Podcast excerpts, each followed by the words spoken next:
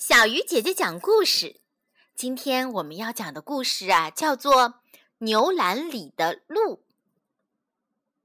话说有一头鹿被猎狗追赶得很急，跑进一个农家院子里，恐惧不安地混在牛群里躲藏起来。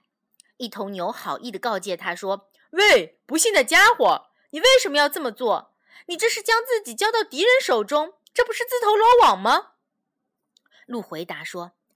朋友，只要你允许我躲在这里，我便会寻找机会逃走的。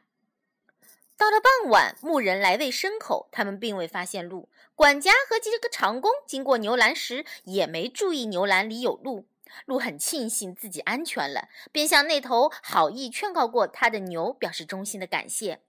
另一头牛说：“我们固然想保护你，但现在还不能完全放心。”另外还有一个人要经过牛栏，他对于一切都十分留心。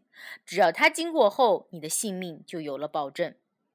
这时主人进来了，他一边埋怨牛饲料分配的不好，一边走到草架旁，大声说：“怎么搞的？只有这么一点点草料，牛栏垫的草也不够一半。这些懒虫连蜘蛛网也没打扫干净。”当他在牛栏里走来走去检查每样东西时，发现鹿角露在了草料上面，便叫人来捉住了这只鹿，并且把它杀掉了。